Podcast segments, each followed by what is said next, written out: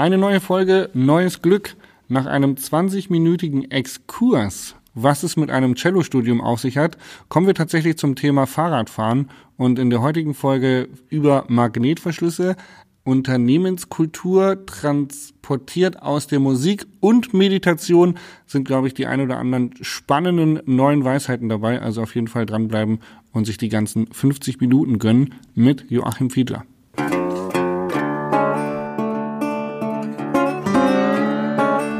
Single Trails und Single Mode, euer Podcast für Lach- und Sachgeschichten rund um die Bikeszene mit Tobi und Jasper.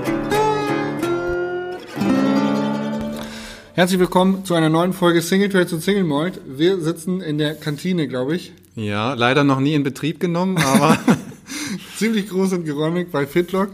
Ähm, und wir haben heute zu Gast den Joachim. Und Joachim ist studierter Cellist und Unternehmensführer bei Fitlock.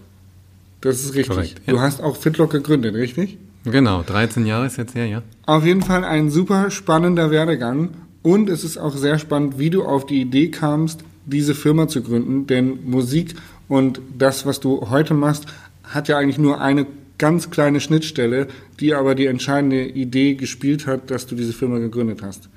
Und darauf kommen wir später zu sprechen. Aber stell dich doch erstmal kurz vor, so mache ich das immer, dass meine Interviewgäste sich einmal kurz vorstellen dürfen, wer sie sind, was sie machen und wie sie dazu gekommen sind. Ich bin Joachim Fiedler, werde 54 Jahre dieses Jahr habe zwei Kinder und habe mehrere Leidenschaften und Berufe. Wie gesagt, studiert habe ich die Musik dann habe ich irgendwann einen Cellokastenladen gegründet in Berlin, der auch noch läuft unter Fiedler Cases. Also wer mal einen Cellokasten braucht, der gleich nochmal, nochmal ein kleines bisschen Schleichwerbung. Ähm, und ja, irgendwann, erst fast schon gesagt, irgendwann, äh, irgendwas gibt's da, irgendein, irgendwas gibt's da, dass ich vom Cello, von Cello über den Cellokasten zu in die Sportartikelindustrie, zu Nike, zu Fahrradmarken äh, gekommen bin und ähm, das habe ich schon auf ein paar anderen Medien erzählt, aber die Geschichte ist immer wieder cool. Das ist einfach der Bogenhalter.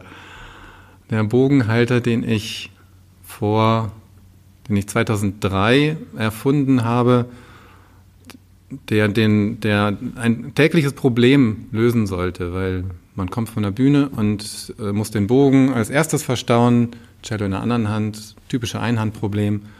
Und genau, jetzt muss für ich alle, die gerade nicht wissen, was ein Cello ist, kann ich mir gut vorstellen, dass es den einen oder anderen Mountainbiker gibt, der vielleicht mit äh, Orchester und anderen, Musik ja. nicht so viel zu tun hat. Äh, kurz zum Cello, äh, besteht aus zwei Teilen, dem eigentlichen Streichinstrument und dem Bogen, über das, mit dem man über die ähm, genau, das zwischen Kontrabass und Geige. Also das ist äh, 1,30 hoch. So. die Größe ist tatsächlich entscheidend. Das ganz große ist Kontrabass. Genau. Und äh, die Geige ist äh, das kleinste Gut und dann Cello genau in der Mitte. 1,30. Genau. genau. Gutes Maß. Ähm, jetzt muss man dazu sagen, wer Fitlock noch nicht kennt, ihr seid im Bike, in der Bike-Branche groß geworden. Ich sag mal, wir haben einen Mountainbike ähm, und wir sprechen vor allem über Mountainbike-Themen oder Leute, die mit Mountainbike was zu tun haben. Ihr habt im Prinzip ein sehr, sehr einfaches Produkt und zwar die Trinkflasche revolutioniert, weil man vorher immer einen Trinkflaschenhalter am Fahrrad hatte und dann eine sehr günstige Trinkflasche, die man da einfach reinquetschen musste. Und sowohl beim Reinquetschen in die Halterung als auch beim Fahren hat man gerne mal eine Flasche verloren. Ähm, das passiert bei euch nicht, weil ihr im Prinzip mit dem Magnetverschluss eine neue ähm, ja, Symbiose zwischen Trinkflaschenhalter und Trinkflasche geschaffen hat, richtig? Genau, das war so, dass da eines Tages der Friedemann, eben ein sehr motivierter junger Entwickler bei uns äh, mir im Büro stand und sagte, ey Joachim, ich habe da mal zwei von unseren Standard-Snap-Verschlüssen an eine Flasche geklebt. Hier, guck mal, äh, da braucht man keinen Käfig mehr. Wollen wir das machen? Wollen wir da auch die Flasche mal machen? Und das war unser ähm, Sprung eben nicht nur in die Fahrradindustrie. Aus der Fahrradindustrie kennt man uns ja schon von Helmverschlüssen. Das ist der, ah, stimmt, ja, der ja. Klassiker. Ja. Da haben wir jetzt jedes Jahr mehrere Millionen Verschlüsse, die in Dutzenden von Brands, meistens die etwas schöneren Brands, äh, halt verwendet werden. Und aber wir haben uns halt lange als Komponentenzulieferer verstanden. Wir haben die Vorderseite vermietet. Also auch die Vorderseite der Backel, da habt ihr bis vor kurzem eigentlich immer irgendwie äh, Abus oder Trek oder ähm, Oakley oder wie sie alle heißen. Ähm, die Werbefläche haben wir vermietet. Ähm, inzwischen gehen wir auch ein bisschen aggressiver ran und sagen, ähm, das ist. Der Verschluss heißt ist auch, ein, also es steht nicht mehr nur hinten. Ähm, gut, wenn wir uns mit den Freunden, mit denen wir uns gut verstehen, die dürfen auch weiter, weiterhin vorne drauf schreiben, äh, wer sie sind. Aber ähm, von daher waren wir lange gar nicht unbedingt wahrnehmbar äh, als Marke, sondern viele haben sich einfach nur gefreut, was das für ein cooler Hemmverschluss ist und haben das mit ihrem Abus-Helm und dem Abus-Logo in Verbindung gebracht. Es gab halt die einen Marken, die haben, haben offen erzählt, dass das ist eine Fitlock-Schnalle, die finden wir toll, deshalb haben wir sie an unserem neuen Helm eingesetzt. Es gab andere, die haben einfach da ein bisschen Nebel gestreut und gesagt, ja, das ist die neue Magnetschnalle. Genau. Quasi unter die, die Lorbeeren geklaut sozusagen. Ja, also keiner ist so blöd, da zu sagen, das ist dann die Magnetschnalle. Ja. Ähm, da, aber es gab manche, die, die eben das sich mit Klar. unserer Technologie geschmückt haben, andere, die das ein bisschen verschleiert haben. Ja. Und das hat sich sowohl auf der Komponentenseite sehr geändert. Ähm, wir sind äh, bewusst jetzt eine, eine starke Ingredient äh, geworden wir wurden auch die letzten Monate von einer sehr großen Marke angerufen, ob wir da eine ganz große Kooperation bereit sind zu machen. Da kann was kommen. Okay, wir Namen wollen noch nicht, nicht zu tief genannt. ins Marketing Nein. eintauchen, weil ich bin eigentlich noch nicht äh, ganz zufrieden mit dem, wie wir über deinen Werdegang gesprochen haben, weil ganz ehrlich gesprochen, ich habe relativ selten einen studierten Cellist mir gegenüber sitzen und ähm, wie man jetzt aus der äh, Musikbranche oder der Übergang, den haben wir verstanden, aber wie kommt man dazu, Cello zu studieren? Also also für mich war es das Normalste der Welt. Ich äh, kann mich nicht mehr daran äh, erinnern, ob oder wann ich gesagt habe, dass ich Cello spielen will. Ähm, ich hatte einfach irgendwann so ein Ding in der Hand und das war so, dass ich vier ältere Geschwister habe, vier, vier Lieblingsschwestern, äh, vier ältere Schwestern Du bist also der, der Hahn ja, im Korb. Der ich bin der Hahn im Korb. Und wir sind sehr dicht äh, beieinander mit Zwillingen dazwischen und sind quasi alle auf einem Haufen. Und meine Eltern äh, haben beide ein Herz für die Musik äh, mitgebracht. Die Geige hat meinen Vater durch den Krieg gerettet, ähm, ihm vielleicht sogar das Leben gerettet, weil er dann ein bisschen länger im Lazarett bleiben durfte und okay. mit den Ärzten Quartett spielen, ja. statt wieder an die Front. Und meine Mutter stammt aus einem Musiklehrerhaushalt und hatte auch immer Musik um sich und ist Kindergärtnerin gewesen und hat äh, immer und überall gesungen. Und den Traum oder diese Musikalität unserer Eltern, das haben sie uns vererbt. Und zwar auf eine ganz sehr angenehme Weise. Also wir sind zwar alle fünf Profimusiker geworden, aber nicht, weil unsere Eltern das uns vorgezeichnet haben, sondern einfach, weil sie uns das ermöglicht haben. Und es war, es gehörte einfach dazu. Also so wie ja. Zähne putzen und Klar. Hausaufgaben machen, hat man halt seine zehn Minuten Gibt's oder Viertelstunde. Also wenn man sich das Kind von Ken Roxon anguckt, der wird definitiv auch mal Motocross-Profi oder andere, andere. So, da kommst du halt einfach nachmittags die Tour mit und da wirst genau. du nicht gefragt. So. Ähm, jetzt hast du gesagt, ihr seid fünf Profimusiker in eurer Familie alles Streichinstrumente oder wieso kam es zum Cello und hast du auch andere Musikinstrumente mal ausprobiert? Also da haben meine Eltern für einen guten Mix gesorgt. Wir sind als äh, Familie Fiedler singt und musiziert ähm, aufgetreten.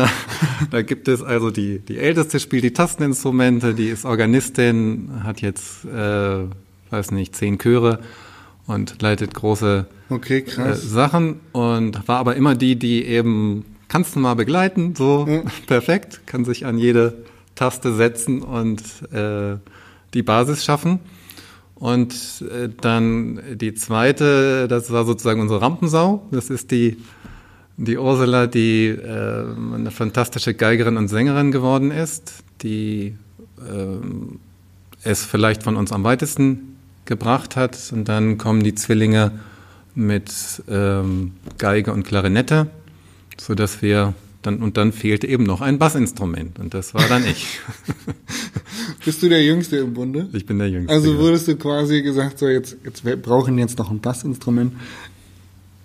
Das muss er jetzt machen, der Joachim. Der kriegt jetzt das Cello auf. Aber wie gesagt, ich kann mir die einzige Erinnerung, die ich wirklich habe, ist, dass äh, meine Eltern haben dann äh, ein Viertelcello, das ist eben so ein Kindercello, äh, bestellt aus Mittenwald. Damals irgendwie gab es noch keine China-Instrumente, sondern kam das damals aus Mittenwald. Und ich erinnere noch, das Tollste war die Holzwolle, in der das Cello verpackt war. so richtig, kennst du noch diese alte. Holzwolle? Nicht, nicht irgendwie Pappzeug oder sonst was, sondern echte Hobelspäne. So. Ja. Ähm, und diesen, diese Konsistenz und den Geruch, das war für mich. und dann war das Cello da. Genau. Und dann, ich sag mal, wenn ich zurückdenke, ich habe auch mal tatsächlich für die Leute, die es nicht wissen, ich habe ein Instrument gespielt. Und zwar habe ich mal ähm, Flöte, musste ich lernen in der Schule. Und dann war ich aber auch in so einer Musik AG und habe Posaune gespielt. Also auch cool. Und das hat mir viel Spaß gemacht, bis zu dem Zeitpunkt, an dem ich das nicht mehr mit der Schule machen sollte, sondern dann, ich bin dann umgezogen, war nicht mehr in der gleichen Klasse und hatte dann tatsächlich hier bei Hannover auch ähm, Posaunenunterricht. Und da war dann wirklich so, der Lehrer war nicht so richtig cool und da hat mir das Spielen dann auch nicht mehr so viel Spaß gemacht, weil das vorher halt natürlich eine, eine andere Gemeinschaft war, in der man das gespielt hat. Und da gibt's wie auch beim Radsport, als ich für den Weltcup noch gefahren bin und trainiert habe, gab es die Momente, wo man sagt, ich habe keinen Bock mehr. Das sind das genau die richtigen Stichworte, also die Gemeinschaft, wofür man es macht. Man braucht die, äh, die anderen äh, ja. und man braucht einen guten Lehrer. Und dass die Gemeinschaft, äh, die wichtigste Gemeinschaft war die, das Familienorchester quasi, dann kam das Bundesjugendorchester irgendwann als ich bei Jugend musiziert mal ein Treppchen im Bundeswettbewerb äh, bestiegen habe, dann hat, war das die Eintrittskarte für Bundesjugendorchester. Das war eine ganz große Sache. Also die hat mich, das war die quasi die halbe Motivation, um Berufsmusiker zu werden. Okay, also du hattest auch den Antrieb, daran erfolgreich zu, zu, zu sein, um dann den nächsten Step zu gehen. Genau, weil meine Schwestern waren eben schon im Bundesjugendorchester, das war schon klar, das ist äh, die angesagte Sache. Da hat man dann, äh, da macht man die, na, das ist halt wirklich wie, wie, wie Olympiade mit, ja. mit 16 oder ja, äh, sowas. Cool. Also man spielt auf den großen Bühnen mit den großen Dirigenten und warst du dann schon immer diszipliniert und hast dich dann hingesetzt und fleißig, also intrinsisch motiviert, sage ich mal, äh, geübt und gespielt? Oder war das schon so, dass auch ab und zu mal dein Lehrer oder deine, deine Gemeinschaft dir auf die Finger hauen musste, zu sagen, okay, wenn du das schaffen willst, dann musst du dich jetzt hinsetzen, Joachim? Also ähm, ich bin nicht das Wunderkind ähm, in, in vielen Bereichen, auch nicht im, im Business, was äh, mit allem auf die Welt gekommen ist ja. und sich einfach nur freudig hinsetzt und, und spielt, ja. sondern äh, es war eine ganz bewusste Entscheidung mit 15, 16. Ich wollte einfach wissen, ob ich auch so gut werden kann wie eine meiner Schwestern. Ja. Ich habe mir gesagt, wenn ich es nicht probiere, dann werde ich mich später ärgern. Ja. Und dann, ich hatte halt vorher irgendwie so Viertelstunde, 20 Minuten immer geübt und dann habe ich gesagt, so jetzt übe ich immer anderthalb, zwei Stunden, irgendwie sowas. Und das war echt hart, weil ich wusste echt nicht, was ich tun sollte. Krass. Und dann ähm, und dann kam eins zum anderen, dann kam der Bundeswettbewerb, dann kam ein toller neuer Lehrer und, und dann ganz wichtig für mich damals, ähm, da war noch gar nicht so ganz klar, ob ich Musik studiere, ähm, hatte ich die Chance, einem der in meiner Generation äh, berühmtesten Cellisten vorzuspielen und zu genau, fragen. Da wollte ich gleich noch drauf eingehen. Ähm, ich hatte jetzt noch die Frage, die ich jetzt, verdammt, jetzt hast du es mir ähm, beim Trainieren, Disziplin, Spielen, wie muss man sich so ein, genau, wie muss man sich so einen Cello-Wettbewerb vorstellen? Das wollte ich fragen. Sitzt dann da eine Jury, die dann bewertet und sagt, Kind genau, A, dann. Kind B, äh, den wollen wir haben? Also ist das wie bei so einer Talentshow im Fernsehen oder wie muss man sich so einen, so einen Wettbewerb vorstellen, so einen Musikwettbewerb? Jugend musiziert ist eine grandiose Sache, ist ein absoluter Breitensport. Gibt es äh, eben auf drei Ebenen, ähm, regional, Land, Bund. Und ähm, gibt es unglaublich viele ehrenamtliche äh, Musiker und Musiklehrer, die sich dazu als Jury zur Verfügung stellen und wirklich in jeder Musikschule, in jeder Kreisstadt äh, da einen Regionalwettbewerb in 5000 Altersklassen, in 5000 Gruppen parallel machen, bloß damit einfach da eine Bühne ist, ähm, dass Kinder ein Ziel haben, was spielen, dafür einen Blumentopf kriegen und wenn sie eben wirklich gut sind, dann leistungsorientiert Stark. auch wirklich. Aber es ist halt wirklich die Breitenförderung hauptsächlich und äh, aber nach oben wird dann die Pyramide eben kleiner und am Ende gibt es halt einen Bundeswettbewerb. Da kommen die Sieger aus allen Landeswettbewerben zusammen. Immer nur einer, immer K.O.-Wettbewerb. Ja. Äh, und, äh, und dann gibt es halt da einen ersten, zweiten, dritten oder gut mal auch ein zwei erste und zwei zweite Preise. Du hast gewonnen so. einmal oder was? Ich war, ich hatte den dritten Preis ja. und äh, war aber Leistungsstufe eins. Also es war, ich war einer der ersten fünf oder sowas. Okay. Ich weiß nicht mehr. Und genau. dann bist du quasi in die nächste Kategorie aufgestiegen. Und das war die Eintrittskarte für das Bundesjugendorchester und auch die Eintrittskarte für zum Beispiel das Vorspiel bei dem beim David Geringers, bei diesem äh, berühmten Cellisten. Genau. Du hast nämlich bei dem berühmten David Geringer, du, das ist, hattest du mir erzählt bei Inside Out, dass du ähm, die Chance hattest, bei einem ganz berühmten Cellisten zu lernen und Cello zu studieren. Wir haben schon darüber gesprochen, es ist ja ein Studium, das man Genau, das ist ähm, vielleicht ist auch nicht so ganz klar, was ist eigentlich, wie, wie kann man das studieren? Genau. ähm, man hat wie in jedem Studium Nebenfächer. Also man kann verschiedene Studienfächer, äh, Studienrichtungen machen. Es gibt die Breitenbildung, Jugend, ähm, Kirchenmusik und, und Musiklehrer, die haben eigentlich das fundierteste Studium. Die lernen äh, Chorleitung, die lernen ähm, Ensembleleitung, die lernen Klavier, die lernen Singen, die lernen äh, Komponieren, die lernen und, und, und. Mhm. Ja, die haben echt einen vollen Stundenplan, ähm, haben dazu aber deshalb dann auch nicht unbedingt die Zeit, also A, konnte ich das alles nicht und B, Klar. haben sie nicht die Zeit und Motivation, am Cello irgendwie jeden Tag zehn Stunden zu sitzen. Ja.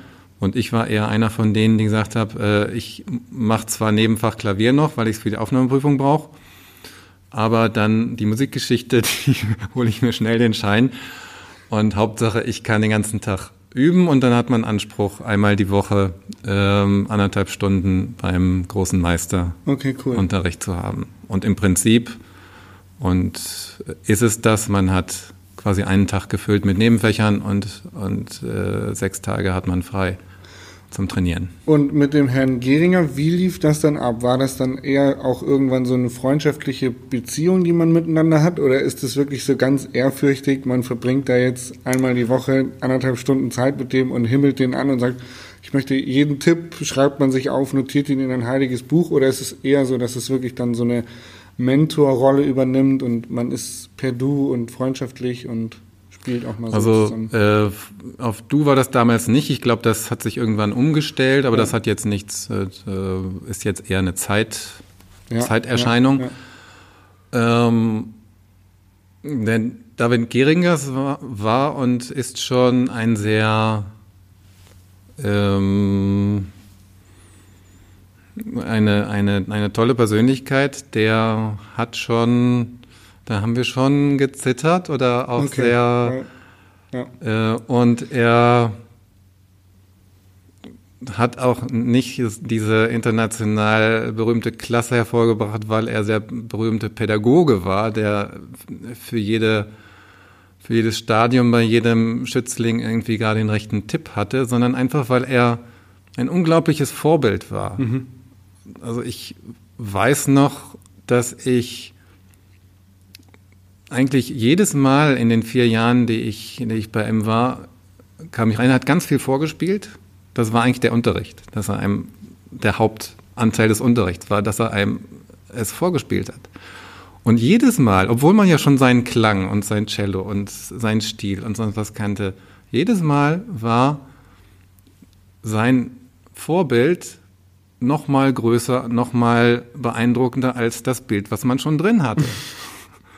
immer wieder die immer Ketten wieder gesprengt. Ja. Also so wie, wie wenn man irgendwie einen Sprung macht oder noch mal einen Salte und jedes Mal macht er noch eine Drehung mehr. Krass. Und, ähm, und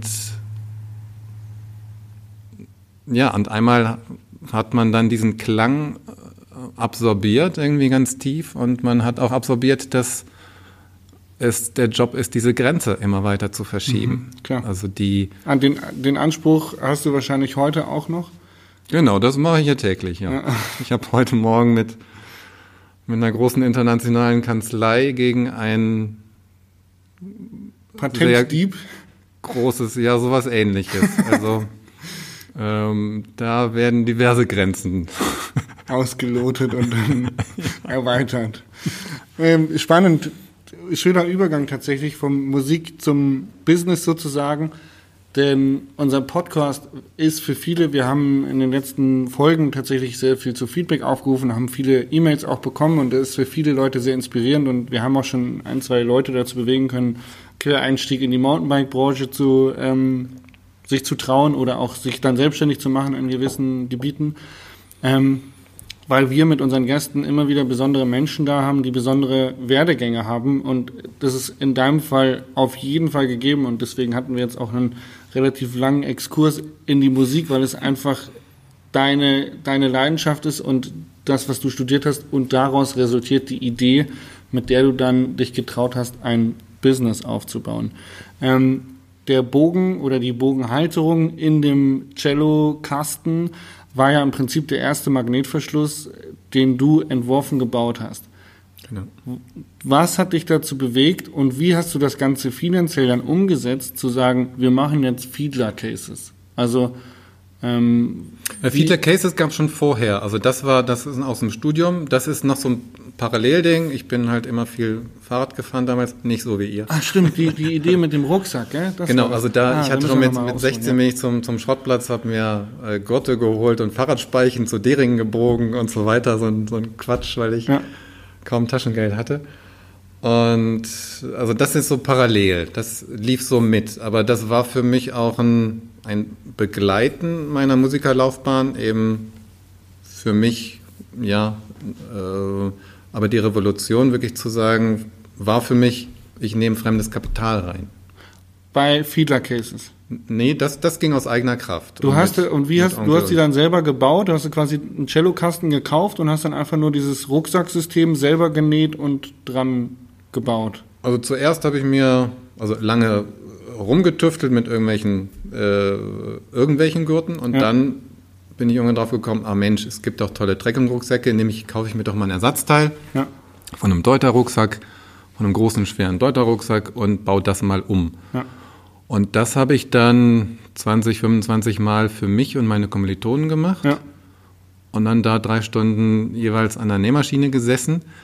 Und dann war ich ganz schüchtern. Hab, äh, ich habe jetzt da 50 Mark fürs Material bezahlt. Äh, Gibst du mir 80? Ja. Äh, und dann habe ich nach dem 20. gesagt, äh, nee, äh, wenn ich das jetzt weitermache, dann muss das auch einen wirtschaftlichen Hintergrund haben.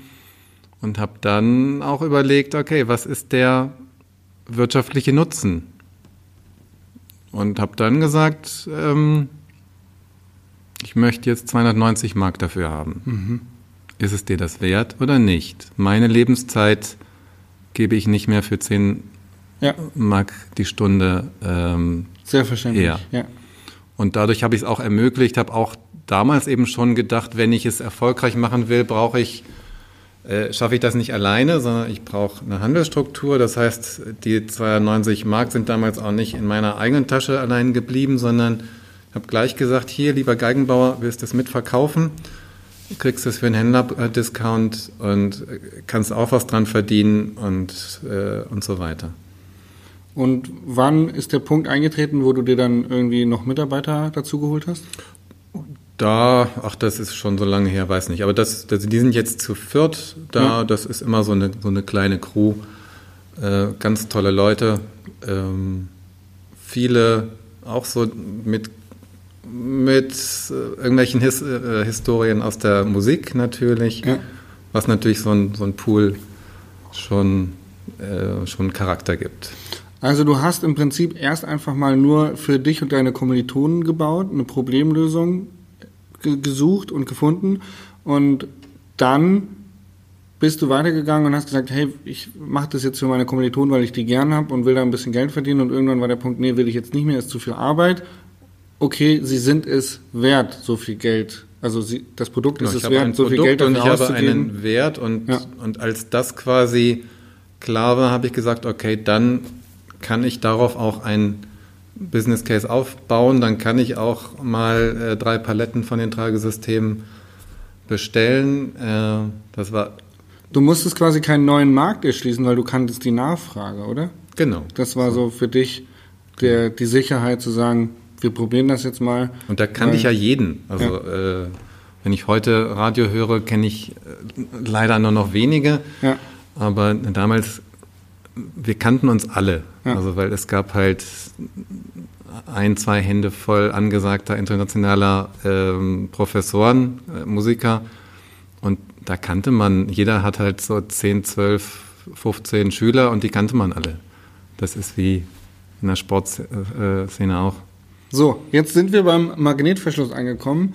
Jetzt wolltest du den Bogen in deinem Kasten verstauen. Zuerst hattest du einen Druckknopf, das ging aber nicht mit zwei Händen, glaube ich, äh, nicht mit genau, einer auf, Hand. Auf geht's mit einer Hand, aber zu geht's nicht mit einer Hand. Genau. Und dann kam der Magnetverschluss um die Ecke, den du dir zu eigen gemacht hast. Und da habe ich halt zum ersten Mal, hatte ich ersten zwei normale starke Magneten mir besorgt und da hat man, die gehen zwar einfach zu, aber gehen dann eben nur noch mit zwei Händen auf. Und irgendwann habe ich das war dieser berühmte Heureka-Abend, äh, äh, wo ich die einfach durchgesägt habe und da eine Alu, das, hast du das im Museum gesehen? Diese, ja. diese Alu-Klammer da, ja. diese ja. zusammen, sehr archaisch, ne? Ähm, und ähm, ja, das war der schaltbare Magnet.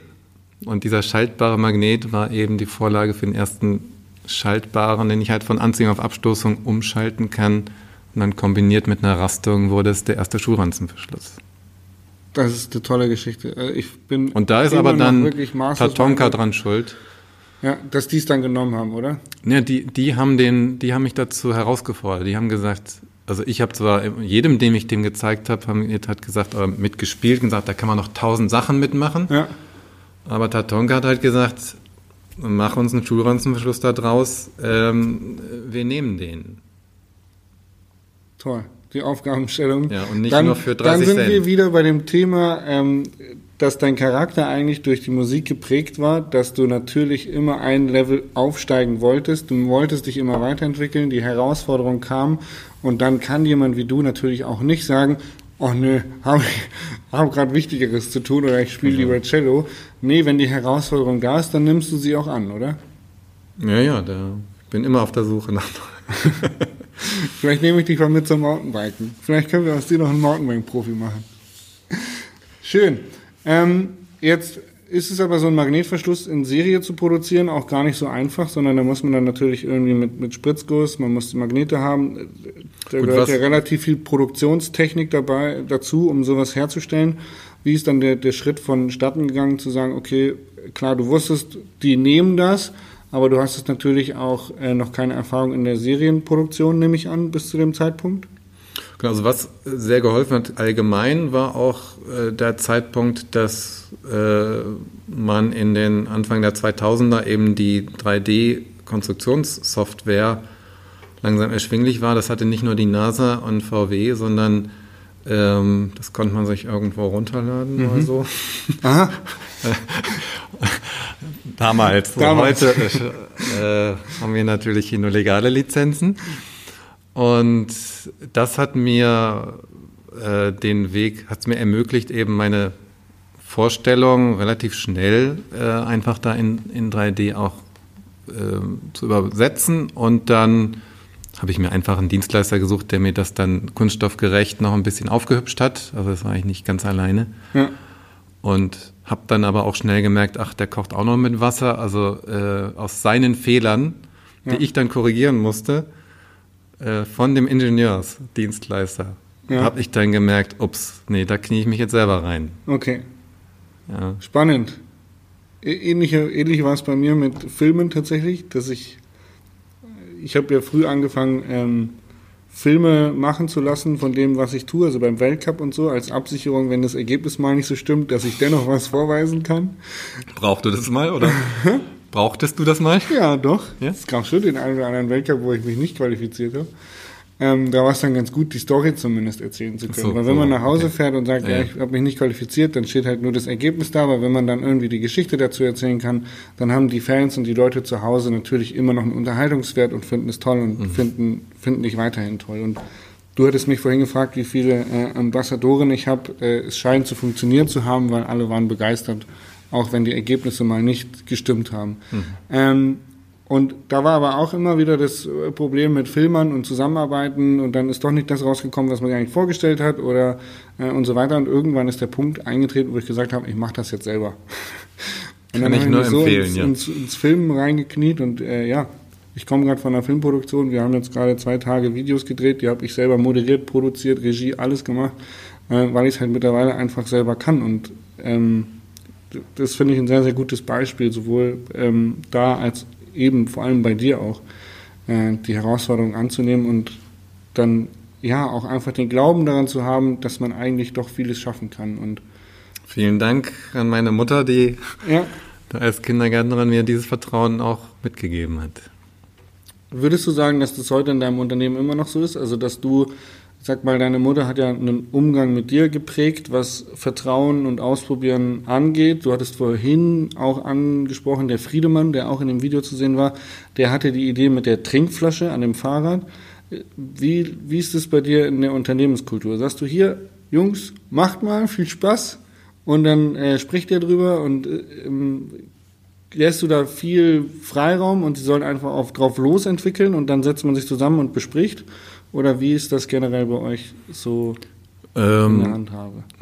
Also wie es jetzt ganz genau ist in der Entwicklung, weiß ich heutzutage gar nicht mehr so, weil es inzwischen so gewachsen ist, dass es sich glücklicherweise leider auch ein Stück äh, professionell und verselbstständigt hat. Aber der Geist ist geblieben, dass es einen sehr starken Austausch gibt.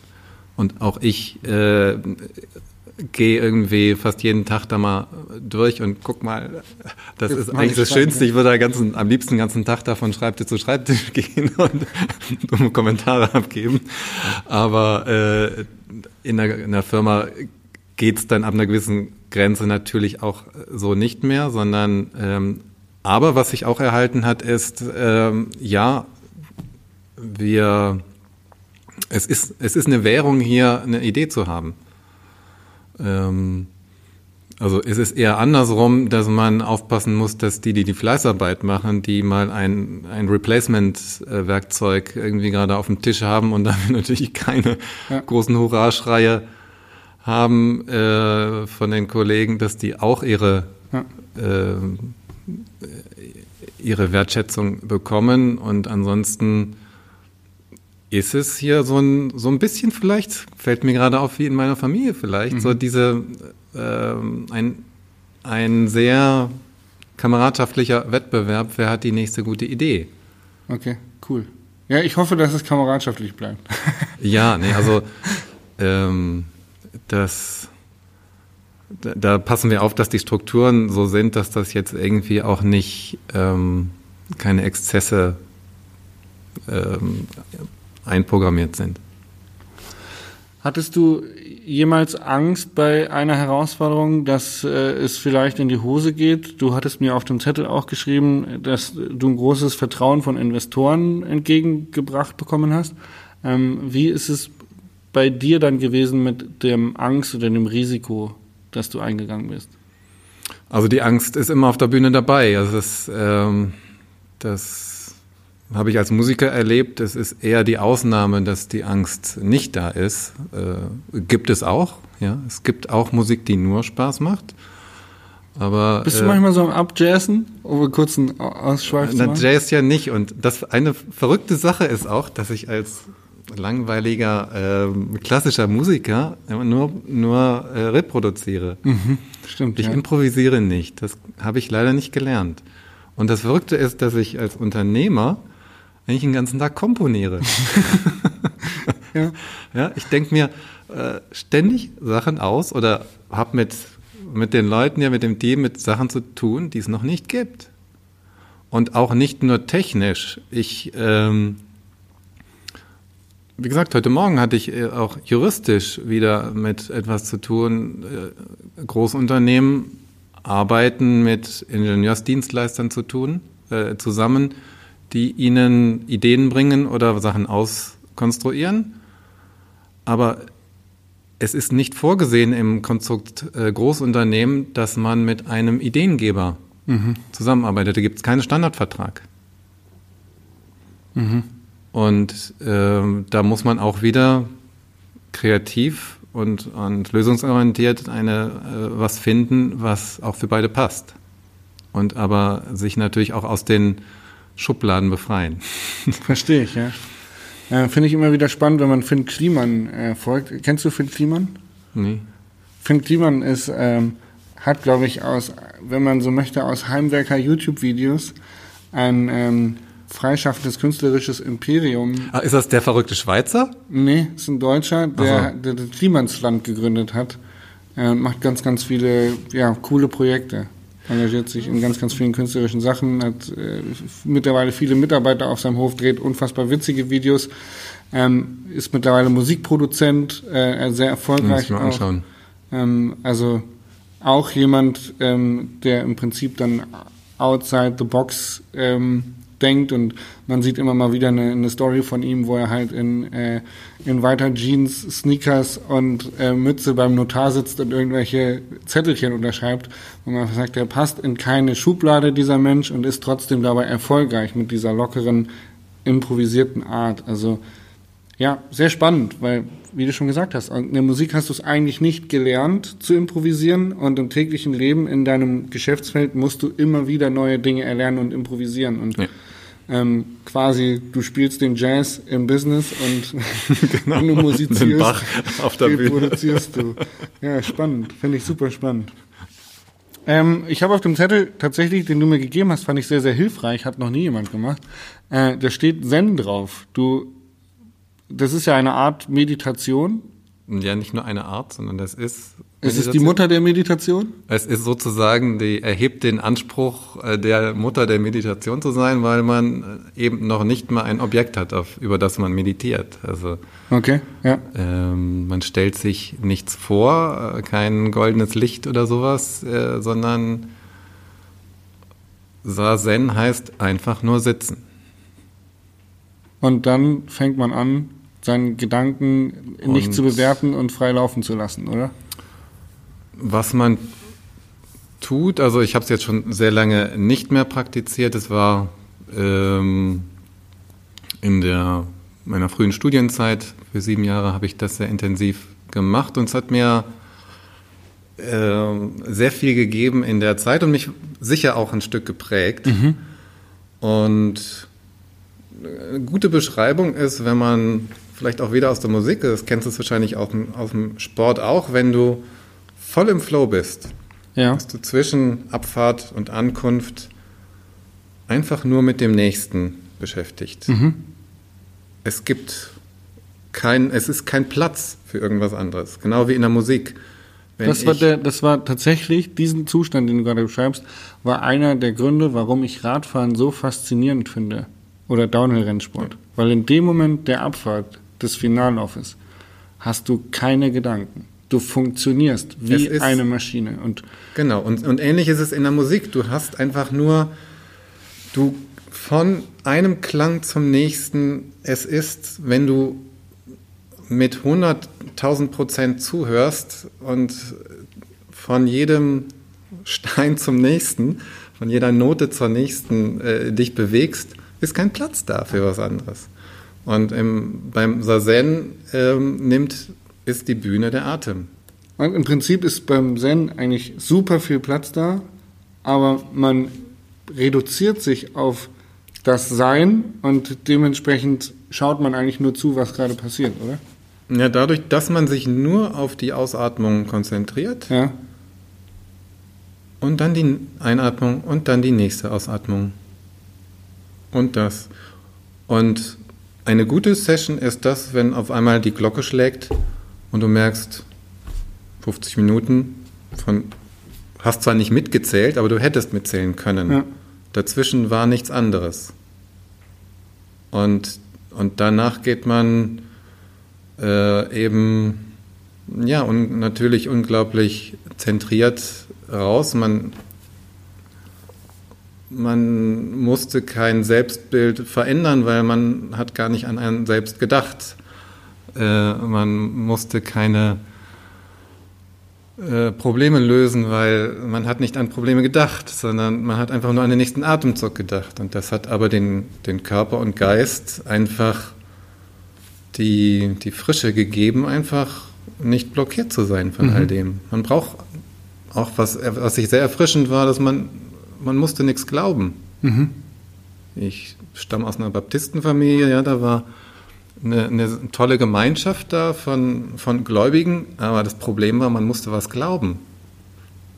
Und äh, ich konnte damals nicht sagen, ich glaube an den Jesus, dass der mich jetzt persönlich berührt hat. Ja.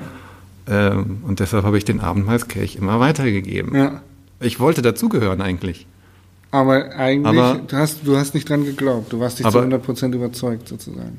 Ja, und, und Zen war halt so mein, mein Anker, wo ich gesagt habe, okay, ich merkst ja schon, da kommt ja nicht von ungefähr.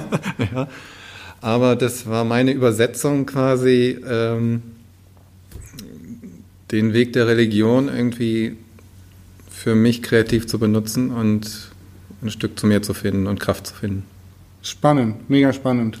Ähm, ich habe neulich irgendwann die Musik leise drehen müssen und jemand hat zu mir gesagt, Jasper, wenn du nichts mehr hören kannst und möchtest, dann bist du überarbeitet und du solltest dir mehr Zeit für dich selber gönnen. Und das war einer dieser Punkte, wo ich gesagt habe, verdammt, du hast recht. Die letzten zwei Wochen waren super viel zu tun, super viel gemacht. Ich müsste eigentlich mal wieder nichts tun. Und dieses Nichtstun, das versuche ich mir schon vorzunehmen und aktiv auch zu sagen, okay, heute steht nichts im Terminkalender. Das passiert halt bei mir eigentlich nicht mal am Wochenende, weil am Wochenende muss dann immer die, die YouTube-Videos rauskommen und dann muss man da wieder was produzieren. Also es gibt wenig Zeit, weil bei mir verschwimmt Privat und Arbeit auch. Und dementsprechend gibt es wirklich wenig Zeit, wo ich sage, ich habe nichts im Terminkalender stehen. Ich habe niemanden, den ich jetzt anrufen muss, niemanden, mit dem ich sprechen muss. Und ähm, dieses Zeit für einen selber nehmen, bei mir ist das bestimmt kein Meditieren, aber es ist dann einfach ein aktives Nichtstun. Also zum Beispiel einen Kaffee trinken auf der Couch und einfach, aber ansonsten nichts zu tun, außer zu sitzen aus meinem Fenster zu gucken oder einen Hund zu streicheln. Ähm, Und diese Ruhe heutzutage zu finden in einem Zeitalter, wo wir immer umgeben sind von Push-Benachrichtigungen auf unserem Telefon, von Musik, von ähm, tausend Sachen, die noch im Hintergrund laufen. Ganz viele Leute, die jetzt wahrscheinlich gerade diesen Podcast hören, nebenbei noch irgendwas anderes tun, weil man halt heutzutage Schalte den doch mal aus und mach nichts. genau, schaltet ihn aus, wenn er zu Ende ist. Man macht immer äh, tausend Sachen gleichzeitig und wir leben in einer so schnellen Zeit, dass ich glaube, dass dieses Zeit für sich nehmen, Zeit zu sich selber zu finden, auch einen viel größeren Stellenwert bekommen wird wieder in Zukunft. Weil wir uns zu viel selbst aus dem Auge verlieren. Wir verstehen die Natur nicht mehr, wir verstehen uns selber nicht mehr. Ähm, und da glaube ich, ist es eine schöne Inspiration, was du gerade ähm, gesagt hast. Vielleicht kommt der eine oder andere drauf und sagt, hey, wir probieren es mal aus. Ähm, spannend, spannendes Thema. Wie geht's weiter bei der Firma Fitlock? Ja, mit dem, das Nichts hat mich halt auch äh, inspiriert oder Ja. die Ursprungsidee von dem Vakuum, von unserer tollen neuen ähm, Handy, Handyhalterung, ja. Mount-Serie da, ist ja auch das Nichts. Ja. Also ich habe halt immer damit äh, gespielt, okay, welche Prinzipien kann man mit, mit Magnet kombinieren? Zum Beispiel mal eine Schraube und Magnet, was entsteht da? Und dann eben das Nichts, das Vakuum und ein Magnet. Wie würde das aussehen? Und das war der Ursprungskeim jetzt von, ähm, von, von dem Vakuum. Es ist jetzt nicht ja, irgendwie. Das ist philosophisch. Nicht am Ende die, die Geschichte, die man passend nein, nein, dazu erzählen könnte, sondern so ist es tatsächlich, der Ursprung ist daraus entstanden. Also was? dieses Gedankenschach, so was äh, kann man wirklich erfindungssystematisch, die Erfindungen kommen nicht, ah, bin erleuchtet, ich will da jetzt das Handy beim Saugnapf halten, ja. sondern, also manchmal schon, aber aber äh, viele Sachen hier sind bei mir oder auch bei anderen entstanden durch quasi systematisches Spielen mit mhm. Sachen und dann gucken, was kommt raus. Und dann sortiert man von 1000 Kombinationen, sortiert man 999 raus und, und dann bleibt eine übrig. Wo wir dann auch wieder bei dem K.O.-System von den ähm, von Musikern, den Musikern ja. ja, das ist. Also das äh, erinnere ich mich bitte nicht an das Haydn-Cello-Konzert, weil das musste ich. Äh, wenn du Profimusiker werden willst, musst du das Haydn-Cello-Konzert in jedem Wettbewerb, bei jedem Orchesterprobespiel in der ja. ersten Runde spielen. Und diese Töne begleiten dich dein ganzes Leben. Es ist ein, die, ein und die gleiche Melodie oder.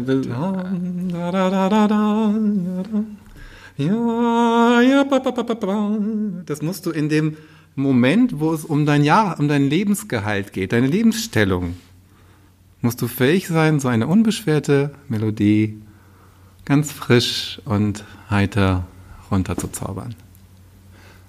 Guter Stichpunkt, ich war es nicht. das war tatsächlich der, oder ja, der Grund, warum ich aufgehört habe, professionell Downhill-Rennen zu fahren. Ich bin immer an der gleichen Stelle gescheitert und das war die deutsche Meisterschaft, weil ich mit dem Druck nicht klargekommen bin. Ich habe ganz viele deutsche Rennen gewonnen, ich habe die Gesamtserie gewonnen, war wirklich erfolgreich in Deutschland, aber immer wenn es um den Titel ging, nur um den Titel, dass man sich deutscher Meister nennen kann. Es war ein Rennen wie jedes andere auch, aber man wusste danach, heißt man deutscher Meister. Habe ich dem Druck konnte ich nicht standhalten, habe ich nicht hingekriegt, weil es ist im Prinzip genau das Gleiche.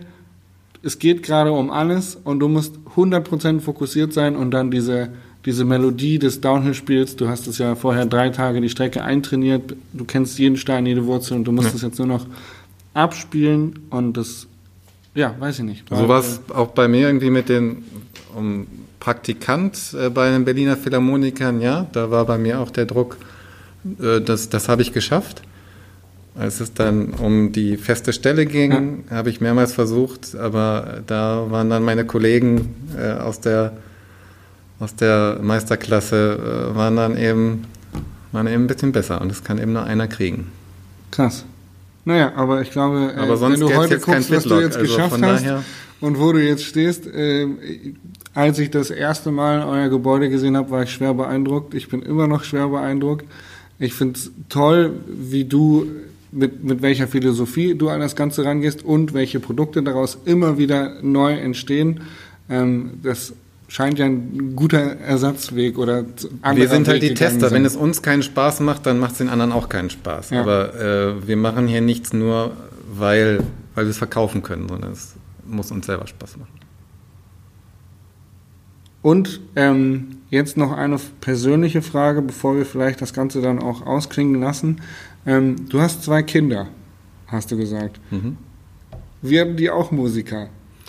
Oder werden die, die, die Erben des Business und müssen Fitlock übernehmen? Nein, das, das geht leider nicht, weil ich nicht mehr Mehrheitsgesellschafter bin. Okay. Aber äh, die haben natürlich äh, jeden Abend äh, geht immer das Gerangel drum, Papa, aber heute mindestens fünf Lieder. Okay, cool. Ja, ja also da ist äh, und die Valentina ist jetzt sechs, die hat auch irgendwann eine, eine Geige in der Hand gehabt und sich nicht so ganz erinnert, warum, wieso, weshalb.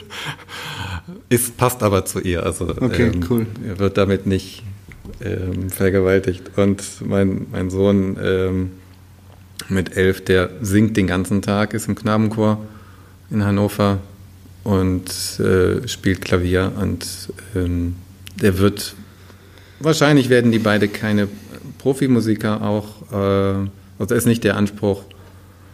Aber es gehört halt dazu. Das, das habe ich Ihnen gesagt. In unserer Familie gehört es einfach dazu. So wie bei Tante Uschi und bei Tante Margarete. Äh, Musik wird immer fester Bestandteil der Fiedlers bleiben. Genau. Und das ist eine Formel, auf die wir uns geeinigt haben. Und die Musik spielt auch bei Fitlock weiter. Wir freuen uns tatsächlich, also ich freue mich sehr auf das, was kommt. Ich äh, weiß etwas, was andere noch nicht wissen. Dementsprechend freue ich mich wirklich drauf, denn ähm, ja, da wird es viele tolle neue Sachen geben. Also, nächste ist für die Autofahrer, soll ja auch Autofahrer geben, unter denen, die Ach, das tatsächlich, gibt es Autofahrer? Ja, ich weiß nicht, aber Schon mal also gehört, ja. Alle die, die, die das Vakuum am Fahrrad schon seit einem halben Jahr fahren, ihr könnt es demnächst auch fürs Auto äh, kaufen, den Karma. Und ich bin gespannt. Ähm, Oder die nächste Videokonferenz. Äh, ich gebe ich geb noch, eine, geb noch einen Ideentipp. Vielleicht auch wahrscheinlich schon, also eigentlich ist es ein bisschen dämlich von mir zu denken, dass ihr noch nicht dran gedacht habt, aber äh, denkt an die Induktionsschleife zum Laden beim Automount. Sind wir dran. Dachte ich mir schon. Habe ich mir gewusst. Ähm, in diesem Sinne, vielen Dank, Joachim, für dieses wirklich inspirierende Gespräch. Ich hoffe, dass die ja, Leute da draußen was mitnehmen und äh, vielleicht zur Meditation finden oder auch mal sagen, äh, hey, man kann aus der Musik viel transferieren ins, ins Alltagsleben, ins, ins Geschäftsleben. Ähm, super spannende Geschichte. Vielen Dank. Schade, dass ich dich äh, noch nie live äh, Fahrrad fahren habe sehen. Ja, vielleicht wird es mal Zeit. Ich schicke dir ein, zwei Videos rüber. Soll da ja sowas geben. Ne? Genau. Okay. Danke, tschüss. Tschüss.